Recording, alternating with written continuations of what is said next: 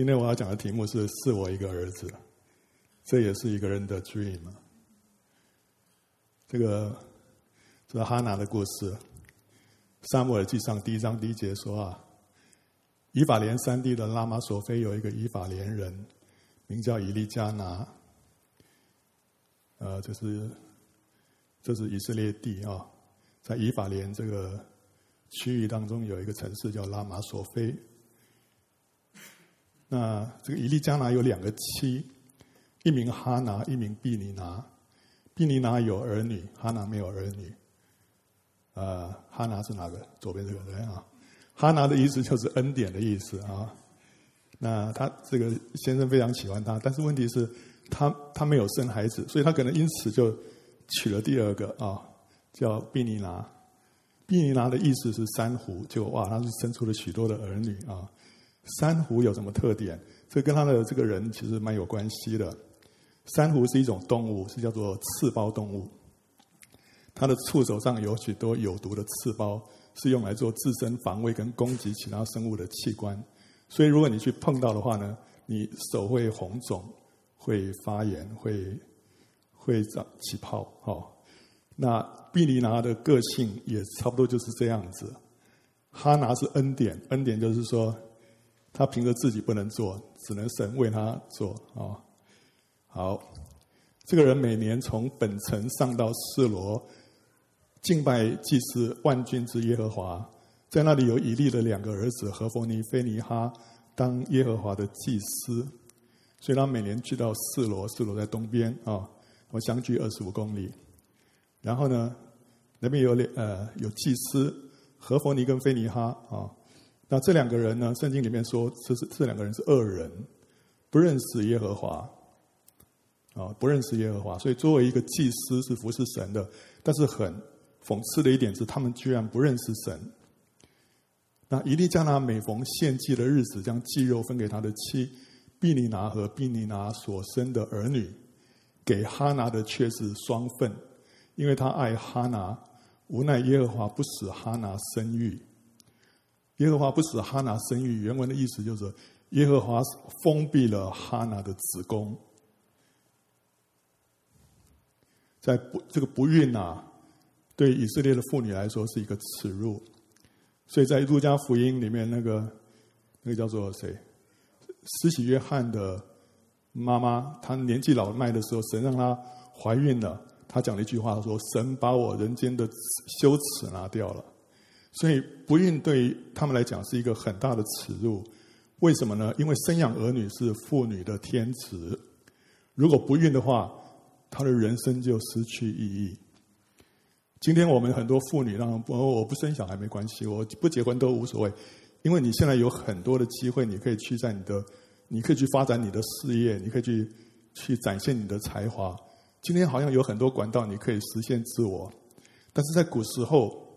一个妇女，她一生，她没有别的，没有别的目的，她的一生就是要要成家，要结婚，要生生养孩子，生孩子是她里面唯一的目标，活着唯一的啊、价值。如果我我活了一生，我没办法生出孩子来，我觉得我这一生就失去了意义。所以，孩子对于古时候呢，以色列妇女来说是是是非常非常重要的。所以，呃，第二个，如果不孕，因为是神封闭了她的子宫，所以众人看来这是一个咒诅。如果你的人不孕的话，你自己难过是一件事情，别人会用异样的眼光看你，觉得哎，你这人身上你是不是有问题？哦，神这样子哦咒诅你，让你能够让你不生。所以他也要承受别人那种异样的眼光，甚至于是羞辱。第三个，如果除除非一个女人非常富有了啊，她也很有钱，她不然的话，她没有儿女的话，她年老的时候，她会孤苦无依，她没办法自己上班赚钱，对不对？所以需要靠儿女，那没有儿女的话怎么办？所以对于一个妇女来讲，不孕是很大的一个痛苦。即使哈拿获得以利加拿的宠爱，还有双份的肌肉，她的心还是没有办法满足。她的丈夫很爱她，但是而且她得到双份的肌肉，但是这一切都没有办法弥补她里面最深的那个渴慕。所以我们里面有一个从神来的一个呼召，从神来的一个命定。如果这个呼召、这个命定没有办法达成的话，即使神，即使世界给我很多其他东西来弥补，我内心深处还是不能满足。所以，次好的福分没有办法取代神在一个人身上的最高呼召啊。对哈拿来说，他人生唯一的呼召就是他要有一个儿子，他要有一个儿子。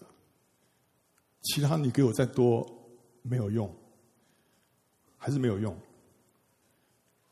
那毕尼拿呢？看到耶和华不使哈拿生育，就做他的对头，大大的激动他，要使他生气。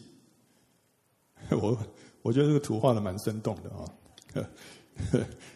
特别那个毕尼拿那个眼神，哇，真的是让他怎么样？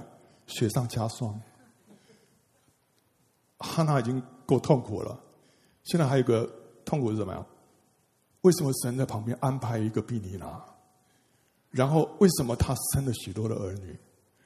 然后为什么他用那种眼光、用那种言语在里面刺激我？真的是他啊，生不如死。每年上到到耶和华殿的时候呢，以利加拿都以双份给哈拿，毗尼拿仍是激动他，以致他哭泣不吃饭。原文啊。是说，年年都是这样。英文是说，This went on year after year，年复一年都是这样子。怎么样？每次到店里面去的时候，他都被刺激，都被刺激。呃，如果做媳妇的哦，你们知道，媳妇一年当中，在中国啊，很难过的一段时间就是过年，对不对？过年的时候回去要侍奉婆婆、姑嫂什么一大堆人，然后如果你的那个关系不好的话，那时候都会有一些冲突，对不对？所以有些媳妇哎呀，过年都很不想回婆家去，但是没办法。这个对于哈娜来讲，那这个每年去到过去过过节啊，对她来说真的是一个痛苦，每年都这样被刺激，被刺激。This went on year after year。那她丈夫以利加拿对她说：“哈拿，你为何哭泣不吃饭，心里愁闷呢？有我不比十个儿子还好吗？”旁边的人突然的安慰，不能弥补人内心最深的虚空啊！有我不比十个儿子还好吗？这听起来好像哇，好 sweet，对不对？但问题是，我不需要这些很。空泛的安慰啊！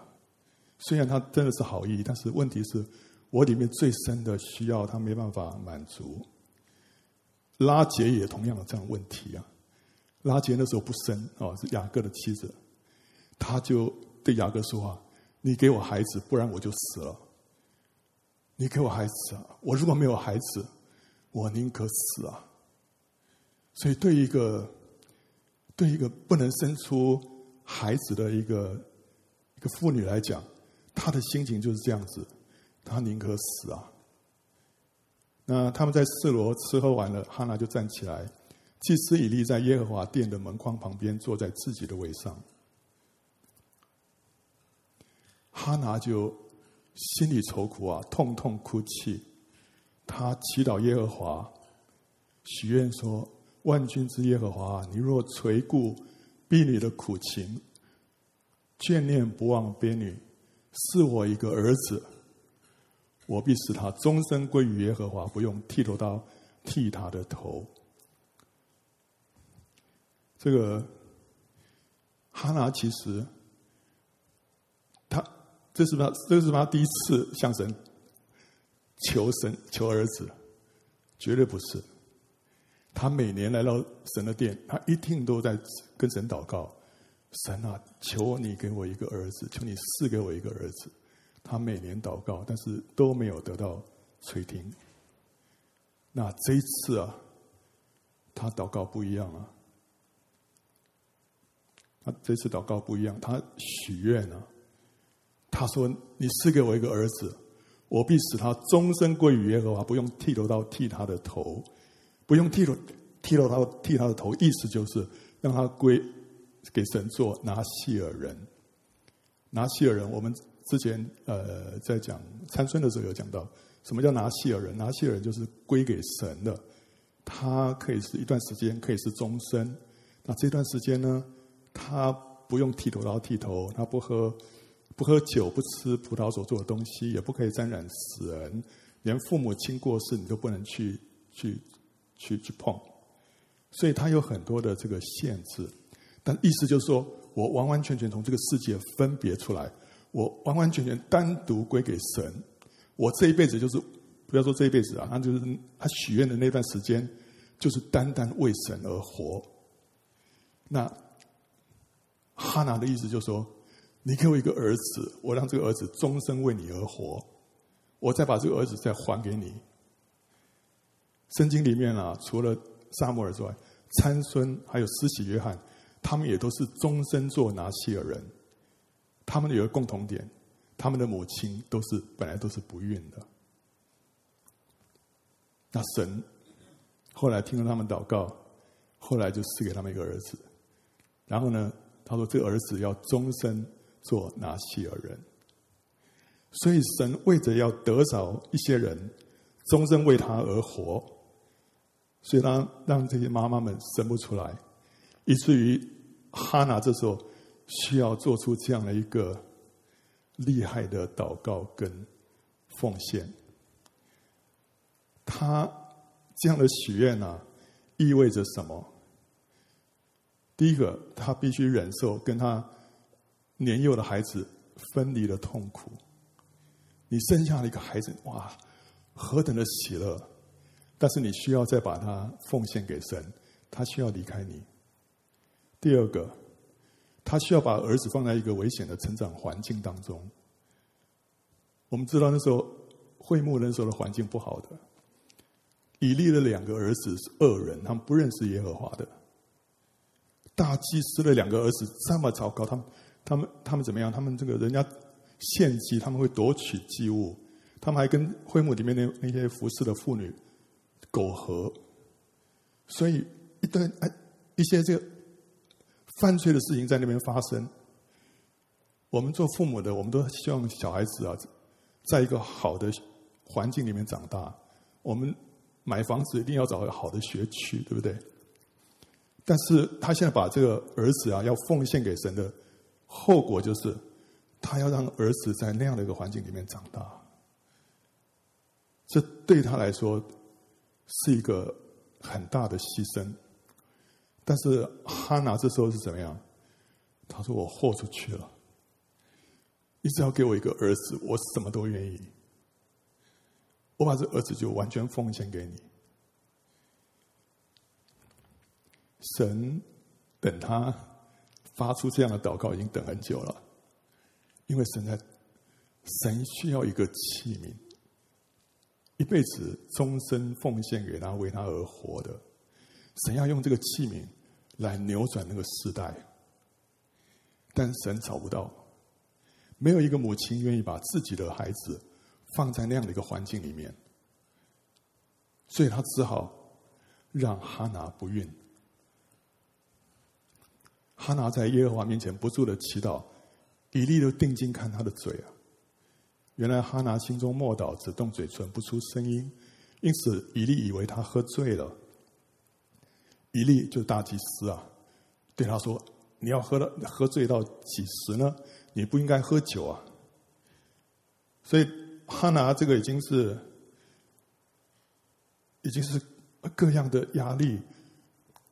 痛苦在身上了，现在再加上一个啊，连这个属灵的权威都误解他。所以，如果你啊有一些什么问题啊，教会的这个牧师长老传道了，不了解不要意外啊。圣经里面很多这样的例子啊。当我们有时候啊到一个地步啊，真的是没有办法，没有人能够了解最亲的人不能了解，你最尊重的人也不能了解。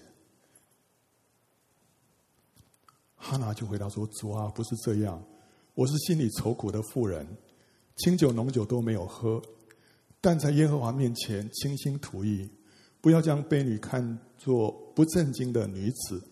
我因被人激动，愁苦太多，所以祈求到如今啊。”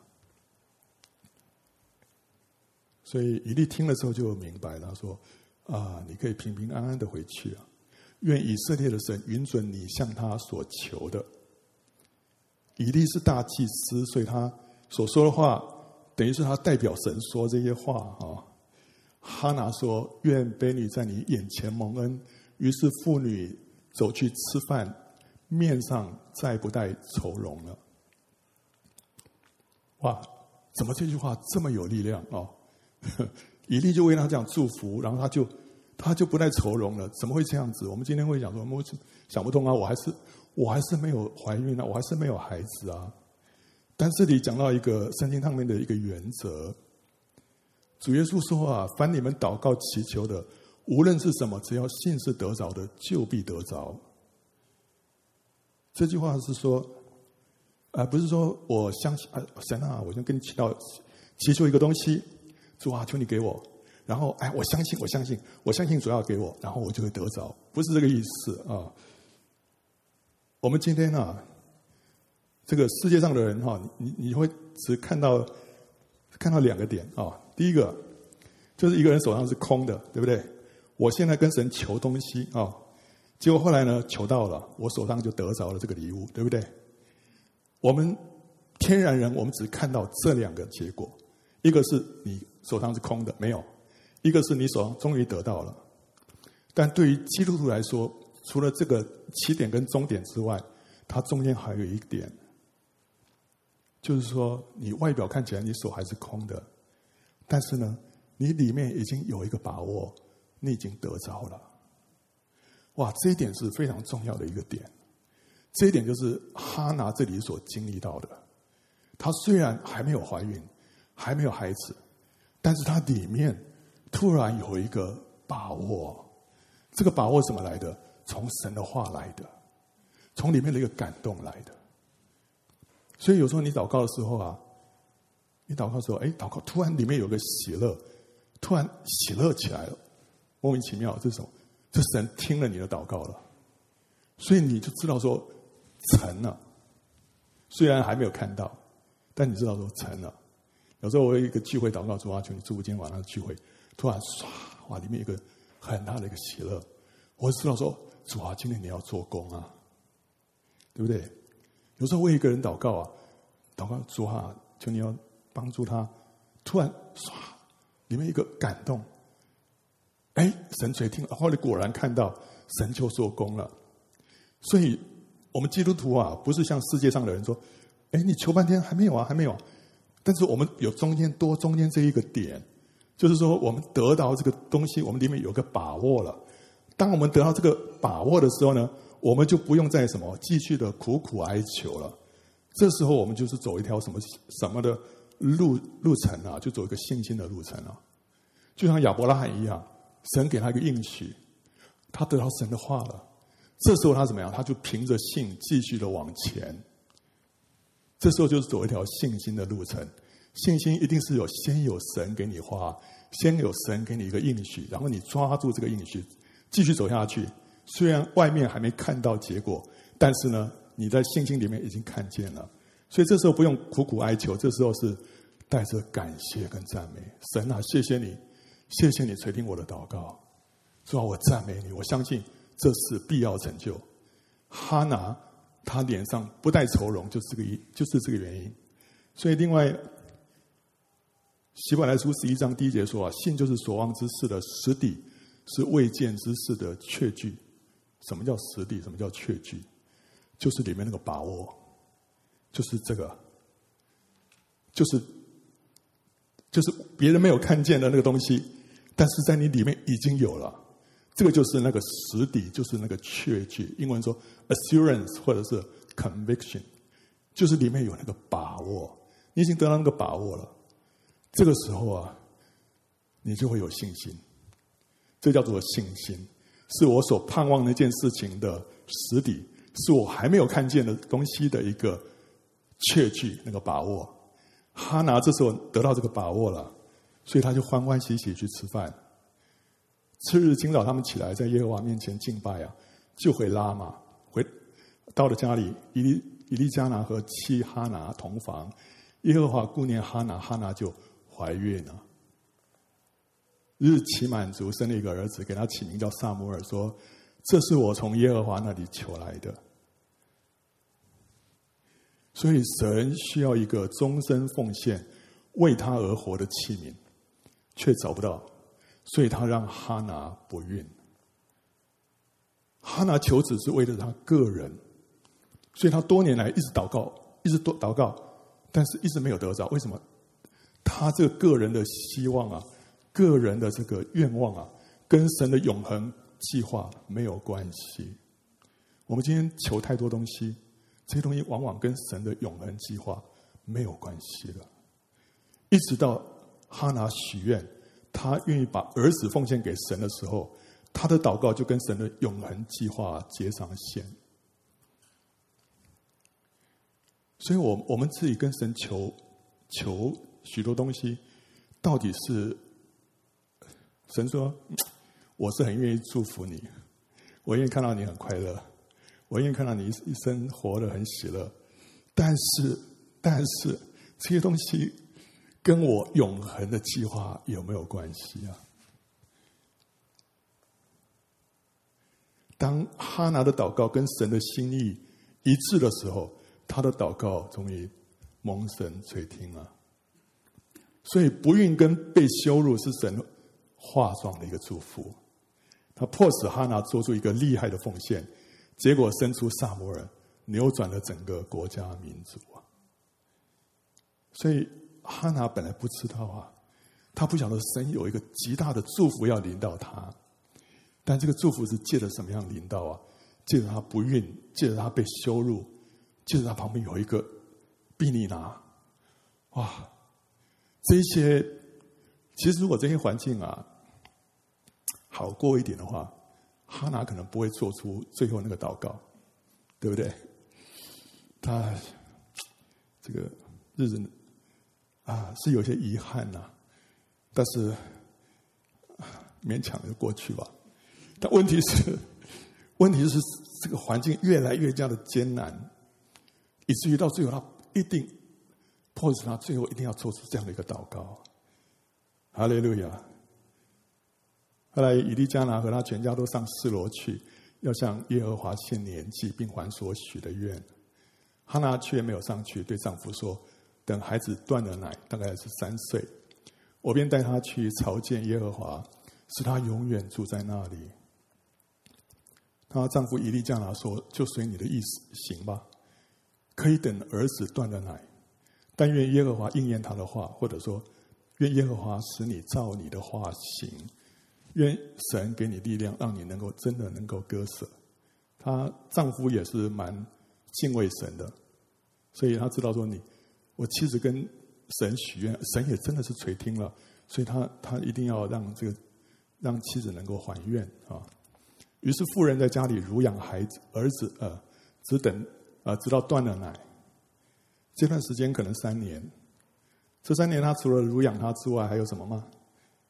我相信这段时间，他也在用心教育撒摩尔，让撒摩尔知道自己他一生的使命，就是奉献给神，为神而活。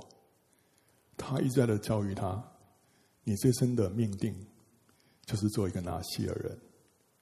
你这是你极大的荣耀，你是神属于神的人。”所以，撒摩尔他心里已经做好准备了。有一天，他就是要活在圣殿前，在圣殿里面服侍神的，所以他不会有一天那个。所以后来那个当当这个哈哈拿带着沙漠去见以利的时候，沙漠不会说啊，干嘛？为什么我要带我来这里？什么事？他他不是什么都不知道，他非常清楚他来这里做什么。所以你后来看啊。他说：“既断了奶，就把孩子带上示罗，到了耶和华的殿，又带着三只公牛，一伊法的器皿，二十二公升，一皮带的酒。那时候孩子还小，宰了一只公牛，就领孩子到以利面前。妇人说：“主啊，我敢在你面前起誓，我从前在你这里站着祈求耶和华的那妇人就是我。我祈求我要得这孩子，耶和华也将我所求的赐给我了，所以我将这孩子归于耶和华。”使他终身归于耶和华。然后呢？于是在那里敬拜耶和华。是谁在那里敬拜耶和华？以前我们讲说，哦，这个哈拿讲完了开始敬拜神，不是。这个敬拜这两个字是是阳性的单数，是一个男的在敬拜，是谁？撒母耳。撒摩尔就那边敬拜神，他怎么知道？哎，我来这边要敬拜神。他说：“哦，这边好奇怪哦，什么的？这 很好奇没有？他已经受到充分的教育，知道说这将来就是他的家，神的殿就是他的家。在他来到这里，就是要来敬拜神。所以，当他被带到神的面前，他第一件事情，他敬拜耶和华。一个三岁的孩子，所以。”就像摩西，摩西虽然在埃及的宫殿里面长大，但是当他被他的母亲乳养的时候，他的母亲已经再三的让他明白，他是一个希伯来人，他是一个以色列人，所以他里面已经有一个根深蒂固的观念了。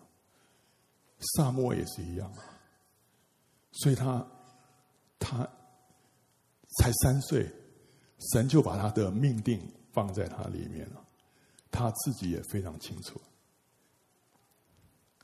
接着，哈拿就祷告啊：“我的心因耶和华快乐，我的脚因耶和华高举，我的口向仇敌张开，我因耶和华的救恩欢心。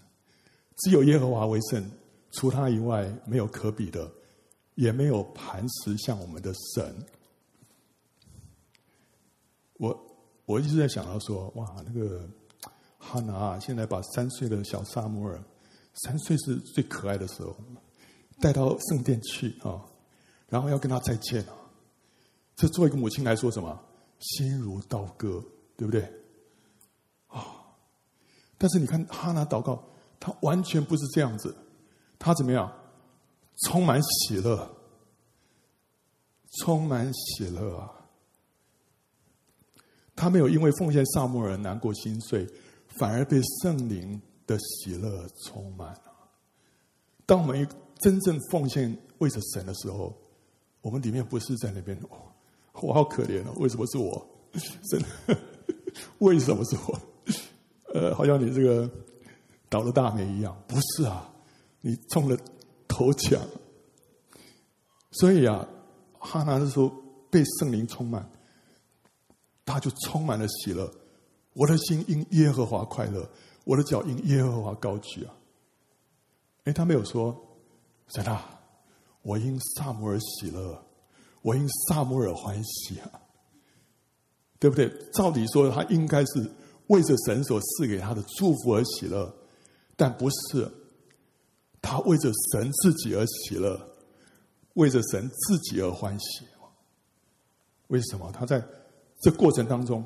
他认识了神，他认识了神的自己，所以他可以说出：“我的心因耶和华快乐，我的脚因耶和华高举啊。”他发现赐祝福的这位神，比祝福本身更让他喜乐。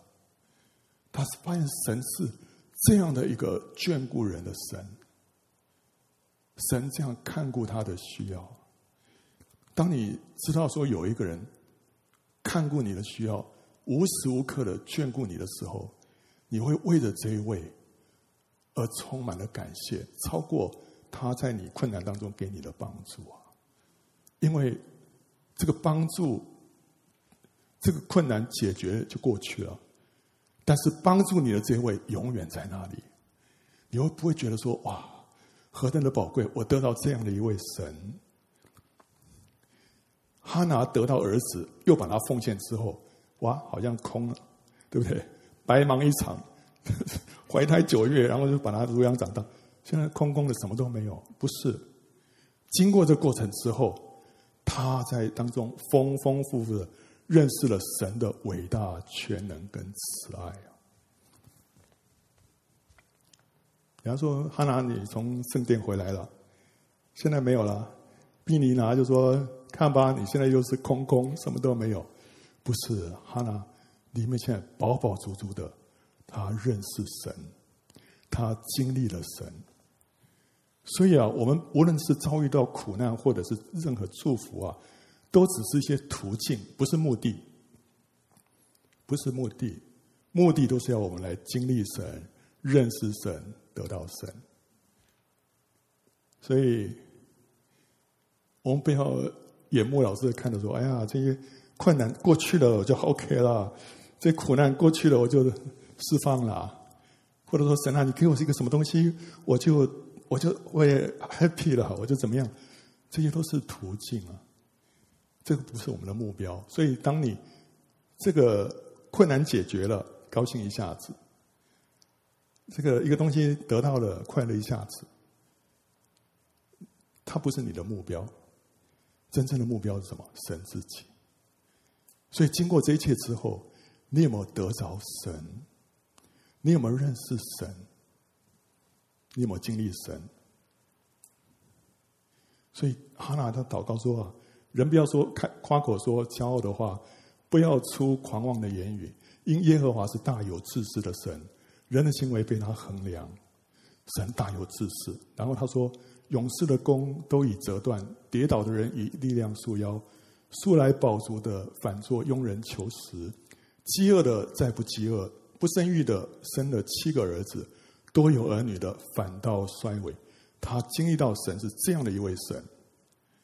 他说：“耶和华使人死，也使人活；使人下阴间，也使人往上升。”他使人贫穷，也使人富足；使人卑微，也使人高贵。这个是在撒摩尔出生之前，他说他没有得到撒摩尔之前，他说我没办法祷告出来的。但是经过撒摩尔，他可以这样子放声，这样子的来宣扬。来宣告，我们的神是这样的一位神。他从灰尘里抬举贫寒人，从粪堆中提拔穷乏人，使他们与王子同坐，得着荣耀的座位。这些是哈拿的经历。地的柱子属于耶和华，他将世界立在其上，他必保护圣民的脚步，使恶人在黑暗中寂然不动，或者就是灭亡。人都不能靠力量得胜，与耶和华争竞的必被打碎。耶和华必从天上以雷攻击他，必审判地极的人，将力量是与所立的王，高举受高者的脚。这个是圣经里面第一次，第一次出现“受高者”这个字眼，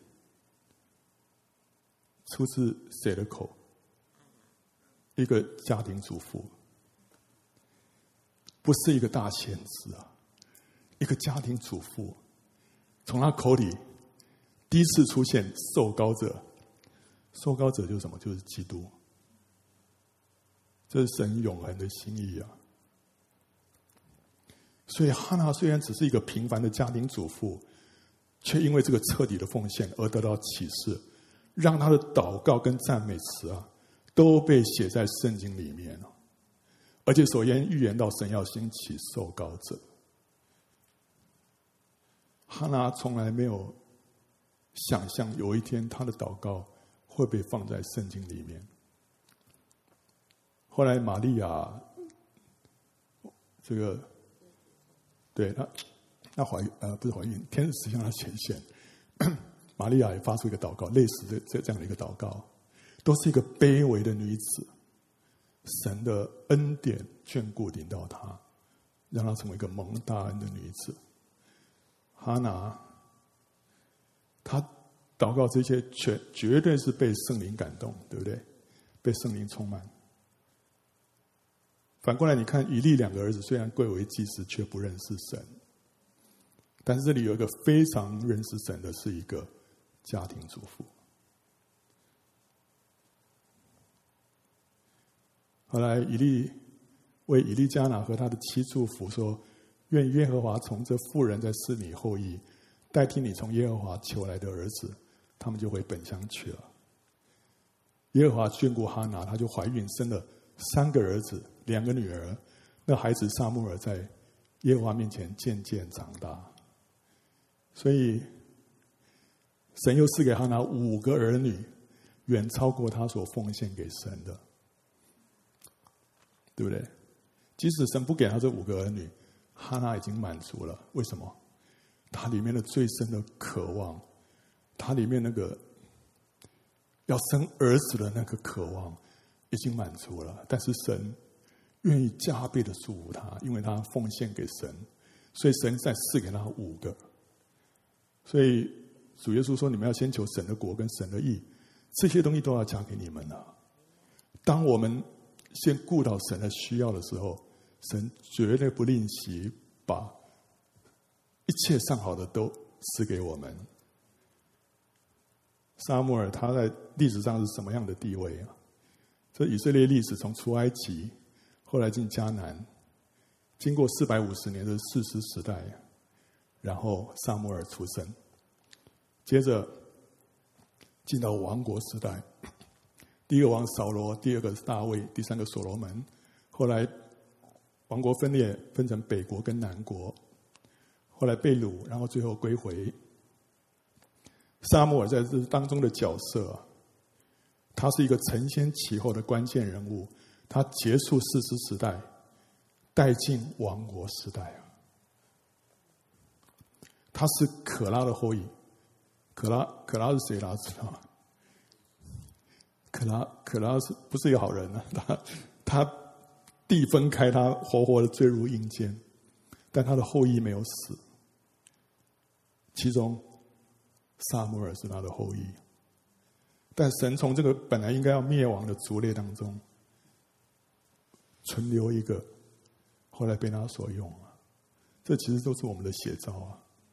我们本来都应该灭亡的，所以可拉的诗篇啊，可拉后来写了很多，可拉后裔写了很多诗篇啊，里面充满对神的渴慕跟爱啊。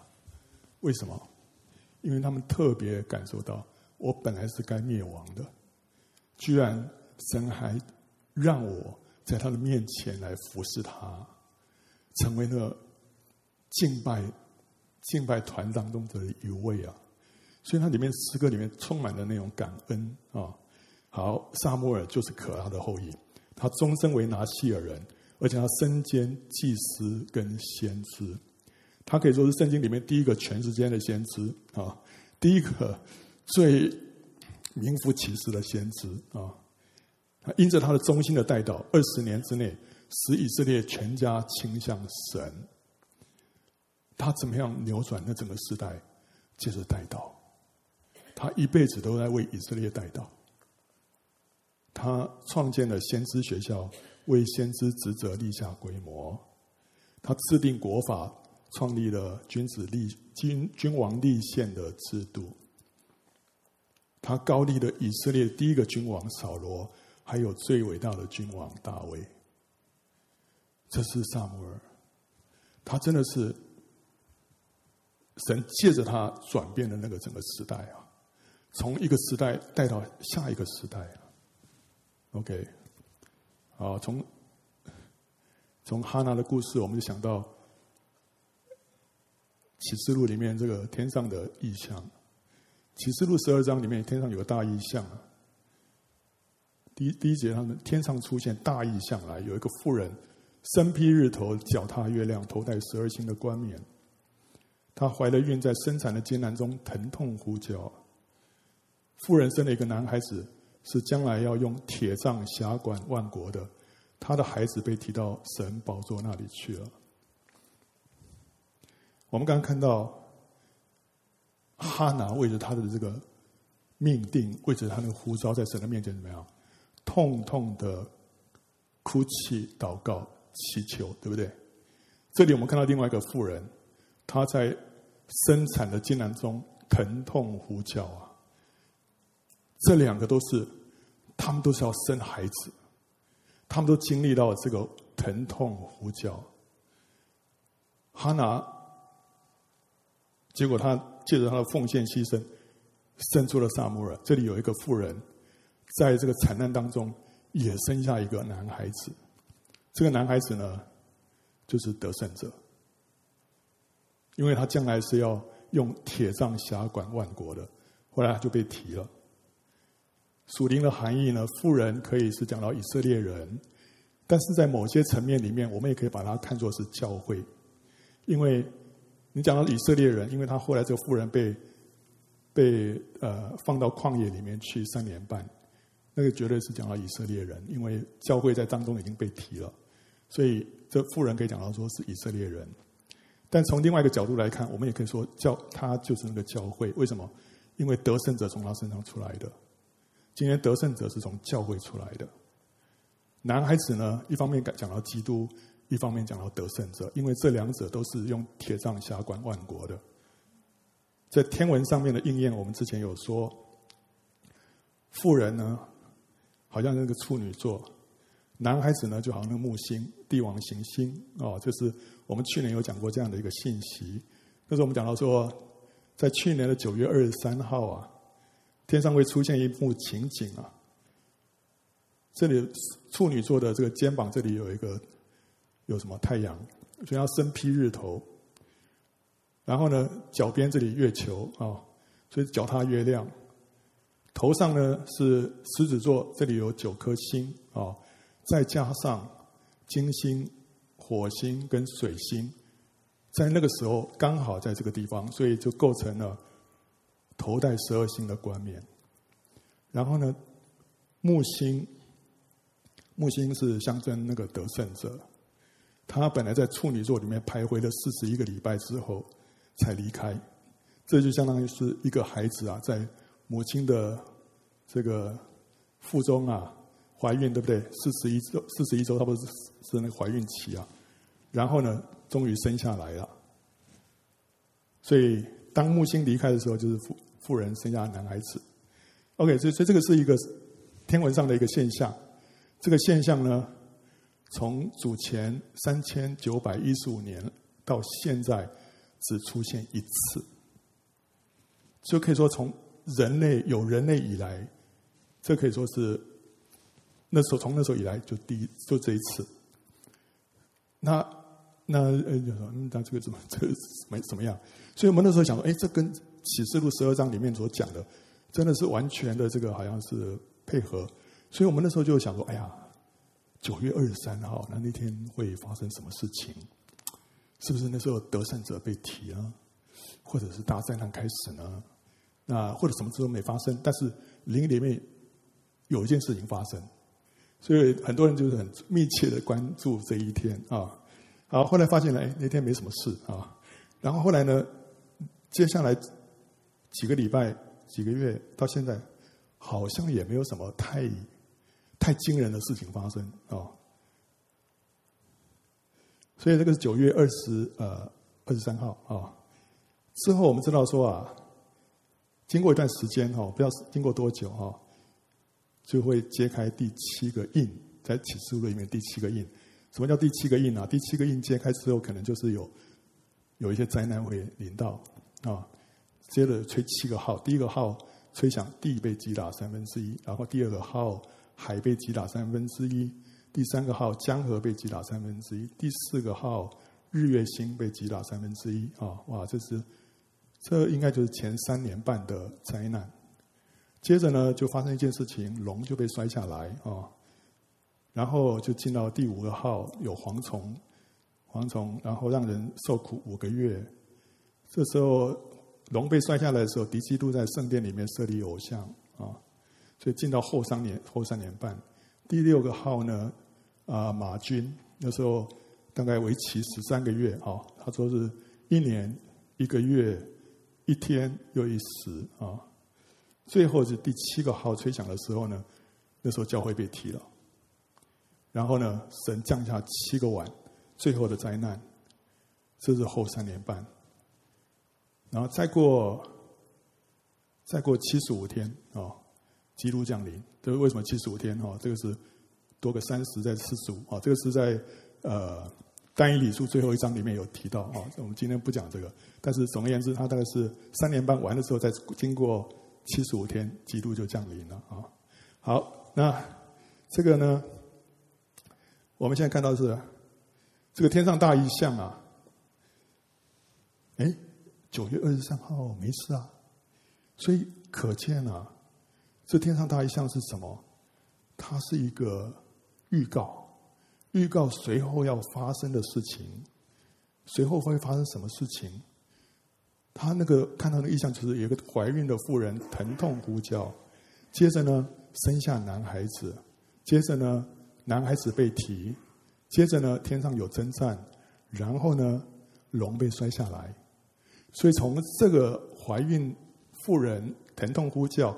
到龙被摔下来，就是从现在一直到七年大灾难的这个前三年半中间啊，这个第五号吹响，这当中所会发生的事情，他现在先把它预告出来了。这个原则啊，跟这个河马暴毙的事件是同一个原则。河马暴毙，哎，这个没有听过的举手。没有听过，OK 好，很快的讲一下啊。去年十月的第一周里面，哈，非洲有个国家公园里面有一百一十头河马离奇的暴毙啊。然后呢，这很奇怪，他们都是肚皮朝天啊，然后然后然后不知道什么原因，一下子一百一十头，从来没有发生过这样的事情。那那时候我曾经在一个聚会里面分享完的时候，后来秋成弟兄就跟我分享说：“哦，这个是什么意思啊？”因为这个河马是 hippo，hippo 呢跟假冒为善。Hypocrite、哦，音很像。然后呢，平常他潜藏在水面底下，露出半个头，把自己掩饰得很好。所以这是假冒为善的人。但是神的审判要临到啊，他要揭发这些假冒为善的人，把他让让他们肚腹朝天，然后把真面目暴露在众人的面前。好，所以发生的一些事情呢，这是一个预告。接着从十月五号啊，就是那个河马死掉之后，马上紧接着。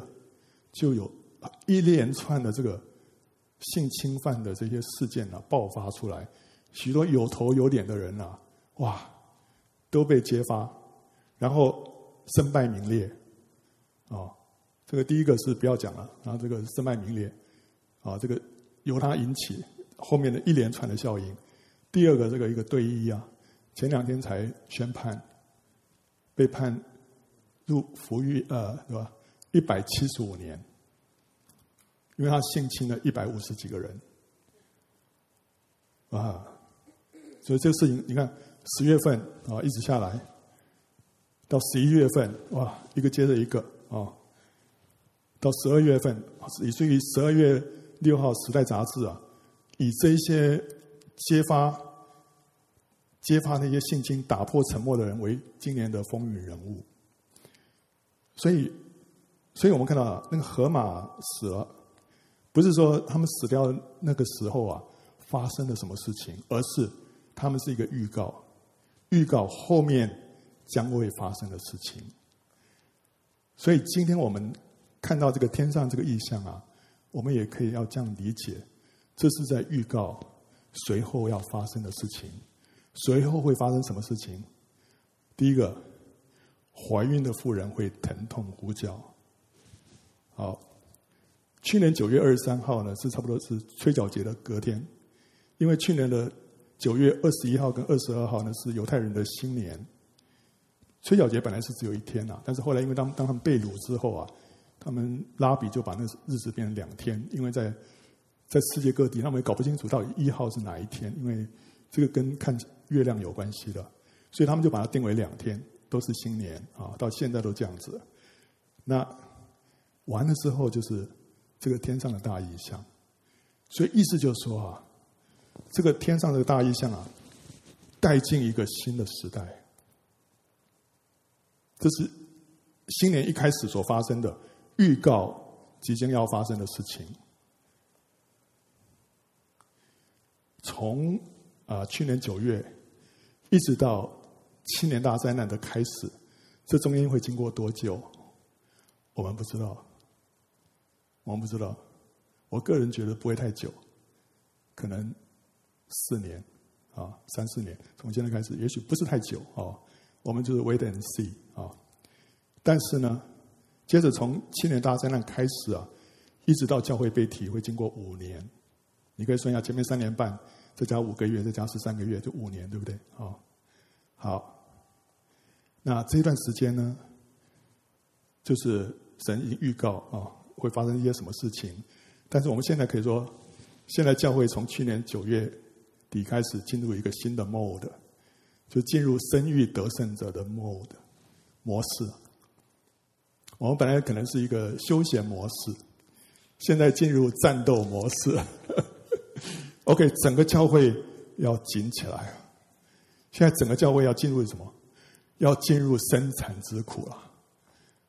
一个妇人要被送进产房了，而不是今天哎，我今天预产期到了，我出去 shopping 啊，买东西啊，不是啊，你要准备好，你这个你要进产房的东西要先预备好啊。这个一通电话，这个救护车一来，马上送进产房，对不对？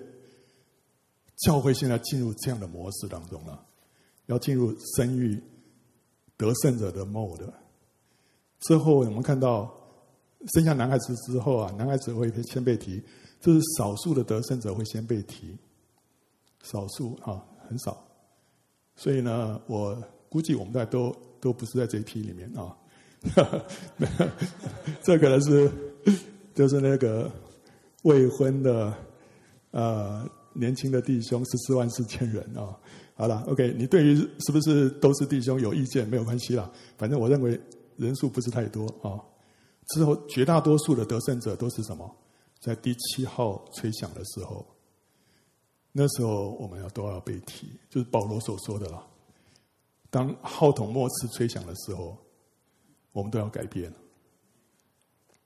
那个时候就教会被提，但是只有得胜者。只有得胜，那你说，嗯，教会里面有很多不得胜啊。我跟你讲，经过这七前面这五年的这个苦难啊，很多人本来不得胜的，这时候都都得胜了。再不得胜的会怎么样？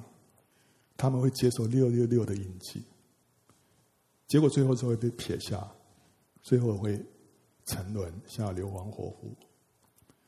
所以在启示录里面，你会发现很奇怪的一点，就是说。他好像只有得胜者，还有呢，就沉沦的，没有中间地带啊，没有那些嗯啊，我反正就不冷不热，然后 我这样坐坐在坐在天堂的最角角角落边，在启示录里面没有这一班人，为什么？因为那时候的的环境会非常非常的严苛，让你只有两个选择，你要么得胜。要么下流亡火湖，只有这两个选择。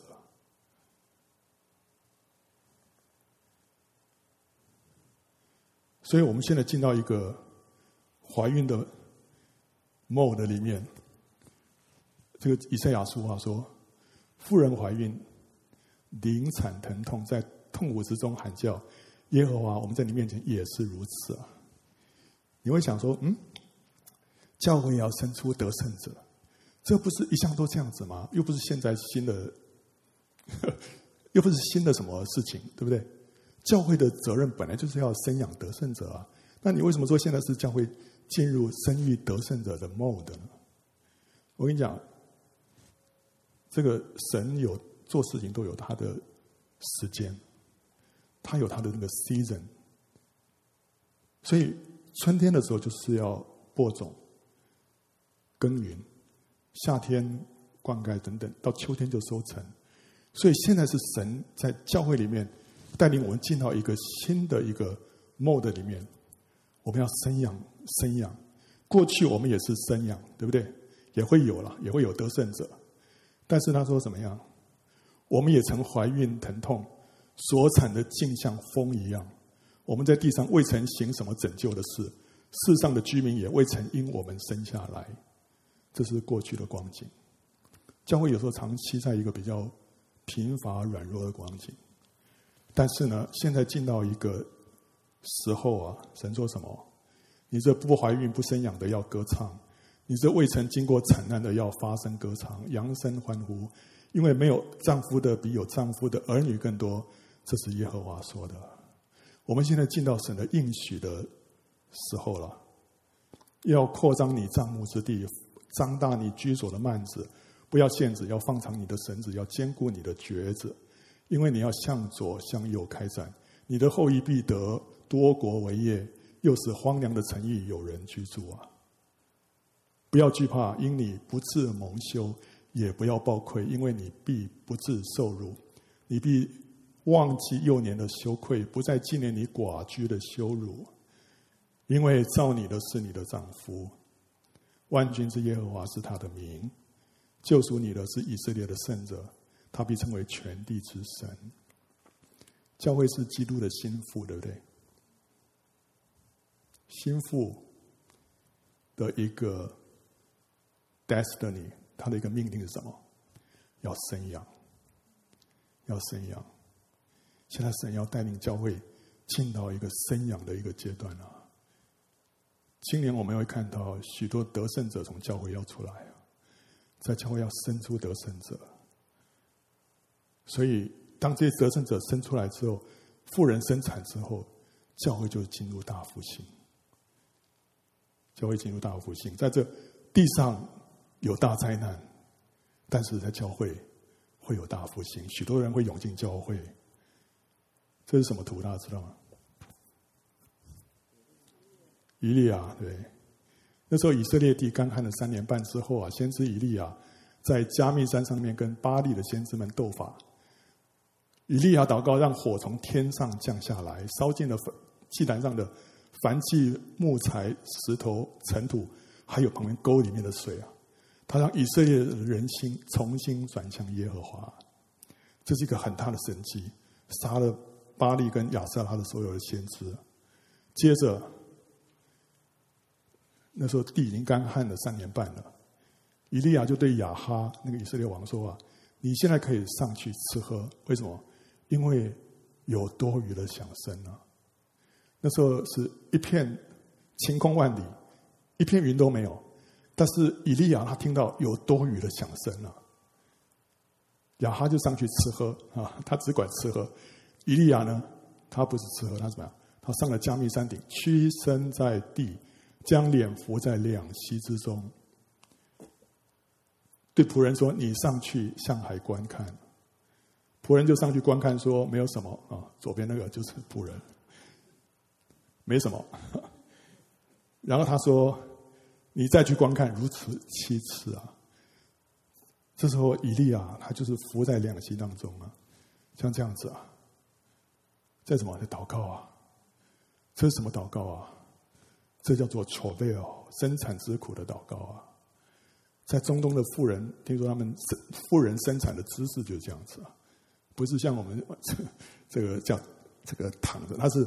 他们是这样子趴着生出孩子来，所以以利亚在做什么？他在把他所看到的异象要生出来。他看到什么异象？他听到多余的响声了，所以他呃不是多听到多余响，所以他就跟亚哈说：“你去吃喝啊。”他没有跟亚哈说：“你跟来来，你跟我一起祷告。”不需要这个。不需要他来，因为有的人是只为坏事啊！你去吃喝就好了。他我来祷告，他就在那边祷告，要把他要把这东西生出来。后来第七次仆人说：“哎，我看见有一小片云啊，从海里上来，不过如手人的手那么大，小小的一小片。”啊，以利亚说什么？你上去告诉亚哈，当套车下去啊，免得被雨阻挡啊。他看见他的祷告已经。蒙神垂听了，现在已经出现那个影子了。结果呢，霎时间天阴风云黑暗，降下大雨，亚哈就坐车往耶斯列去了。耶和华的灵就降在以利亚身上，他就束上腰，奔在亚哈前头，直到耶斯列的城门。所以在这样祷告之下，神降下大雨，结束了三年半的饥荒。好，我们今天说结论。第一个，哈拿的渴望也要成为教会的渴望啊！求神赐给我一个儿子啊！神啊，你赐给我一个儿子啊！为什么？就是要让教会生出得胜者啊！教会要进入这样一个生产之苦的祷告啊！哈拿先成为得胜者，奉献出自己的最爱之后，他才能够生出一生为神而活的撒摩尔。我们自己也要先被神塑造成为得胜者，完全奉献自己，被圣灵充满，行在灵里，为神而活。以利亚在林里面听见多雨的响声，他就借着生产之苦的祷告，将他所看见的异象生出来。今天教会看见天上的异象，还有风雨欲来的这个市局啊，又听见神对教会所发出来的话。我们就要跟神配合，发出生产之苦的祷告，靠神的恩典生出许多得胜者，来面对幕后的大灾难的挑战，迎接主的再来啊！实际上怎么实行啊？实行的路，第一个，我们自己要先成为得胜者，教会再生出得胜者。我们参加敬拜追求主的聚会啊，在灵里面更丰富的遇见主，被圣灵充满，生命被翻转。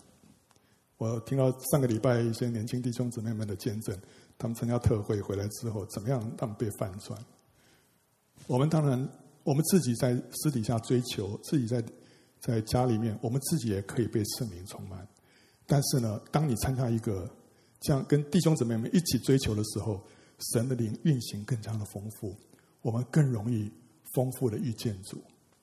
所以，一旦有这样的机会啊，弟兄姊妹，你要抓住啊！要说主啊，让我成为得胜者，让我的生命被翻转啊！所以不要轻忽每一个你所有的机会，因为时间不多。我们现在已经进到这个 mode 了，所以神会给我们各样的恩典，让我们在这当中得到祝福。过去你说：“哎呀，这个特会我参加过很多次啊，那都没什么感觉啊。”现在不一样了，timing 不同了。时候不同了，还有呢，要对主恢复起初的爱心。神对启示录里面七个教会呼召得胜者，第一个就是对以佛所教会，得胜者要怎么样？要恢复起初的爱啊！所以我们自己要成为得胜者，我们要恢复向着神起初的爱心。我们什么叫做起初爱心？我们渴慕在生活中与神同在啊！我们在生活当中常常思念主，转向主。你在恋爱当中才会这样子。你结婚很久之后，你不会再说“我整天在想我太太”，不，不太会，因为那时候已经不是起初的爱了。但是起初的爱就是你会朝思暮想。你神要我们对他朝思暮想啊，常常思念主，转向主，停留在他的面前，凡事为着讨他的喜悦而做。这是一个真正的心腹啊！神要我们恢复起初的爱心，还有呢，要多多学习神的话，让神的意念、神的思想取代我们天然的意念思想，用神的眼光看一切的事物。对于苦难、挫折，还有人的冒犯，我们选择以感谢、赞美、原谅、祝福来胜过这一切。当我们在这些事情上头得胜的时候，我们自己成为得胜者。然后呢，最后我们甘心投入教会的祷告服饰，成为神施恩的管道。我前两两天跟这个这个编姊妹交通一下，说：“哎，这编姊妹，编姊妹，听说你最近常常有神的启示啊，感动啊。”我说：“你什么时候开始会这样子？”他说：“当教会给他一个托付，给他一个责任。”那时候他觉得说：“哎呀，我不行啊！”可是后来他说：“神啊，如果你要我接这样这个服饰的话，求你给我做梦。”就他就做梦。从那以后，他就常常做梦。神常常对他说话，为什么？因为当你承接一个服饰的时候，神要借着你祝福人，神会更多的加给你。神会更多的加给你。所以啊，我们愿意。为教会摆上，还有呢，当教会有任何祷告的啊、场合、祷祷告的需要时候，你愿意加入，跟教会一起祷告？为祷告就是在那边受生产之苦啊。那个旧约说啊，那些守望的人，当神的荣耀归回的时候，你们必亲眼看见，他们会第一个看见神的荣耀归回。所以抓住机会，投入教会的祷告跟服侍。OK，我们做一个祷告。主耶稣，我们谢谢你，谢谢你让我们进到一个新的阶段。主啊，多少人渴望能够在这当中有份？谢谢你让我们活在这个时候。主啊，让我们抓住我们所有的机会，我们要跟你配合。哈利路亚！主啊，我们里面有这样的一个渴望啊，赐给我一个儿子啊！主啊，让我们能够生出得胜者。主，你让这个教会。有大量的得胜者产生啊！我自己要得胜啊！我所带的弟兄姊妹，我的家人也都要成为得胜者！谢谢主耶稣垂听我们的祷告，奉靠耶稣基督的名祷告，阿门！阿利路亚。